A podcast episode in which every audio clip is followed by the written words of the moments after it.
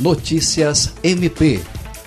Kátia Rejane é a primeira mulher eleita vice-presidente do Grupo Nacional de Combate às Organizações Criminosas.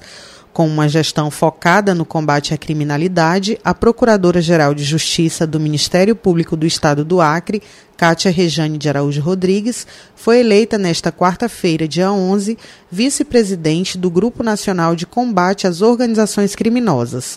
A Procuradora-Geral de Justiça do MP Acreano é a primeira mulher a ocupar uma das posições de liderança do grupo, que congrega toda a atuação do Ministério Público Brasileiro para o combate à criminalidade.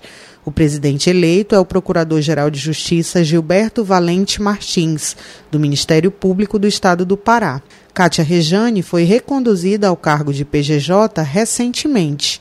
O marco de sua gestão é um trabalho prioritário de prevenção e combate à criminalidade no estado do Acre, tendo desempenhado entre 2018 e 2019 e nos primeiros meses de 2020 diversas ações diretas e transversais para prevenir e combater a criminalidade nos 22 municípios do estado ocupando agora uma das posições de liderança do Ministério Público no cenário nacional, poderá disseminar estratégias de atuação trabalhadas em sua gestão para combater o crime organizado em todo o país. André Oliveira, para a Agência de Notícias do Ministério Público do Estado do Acre.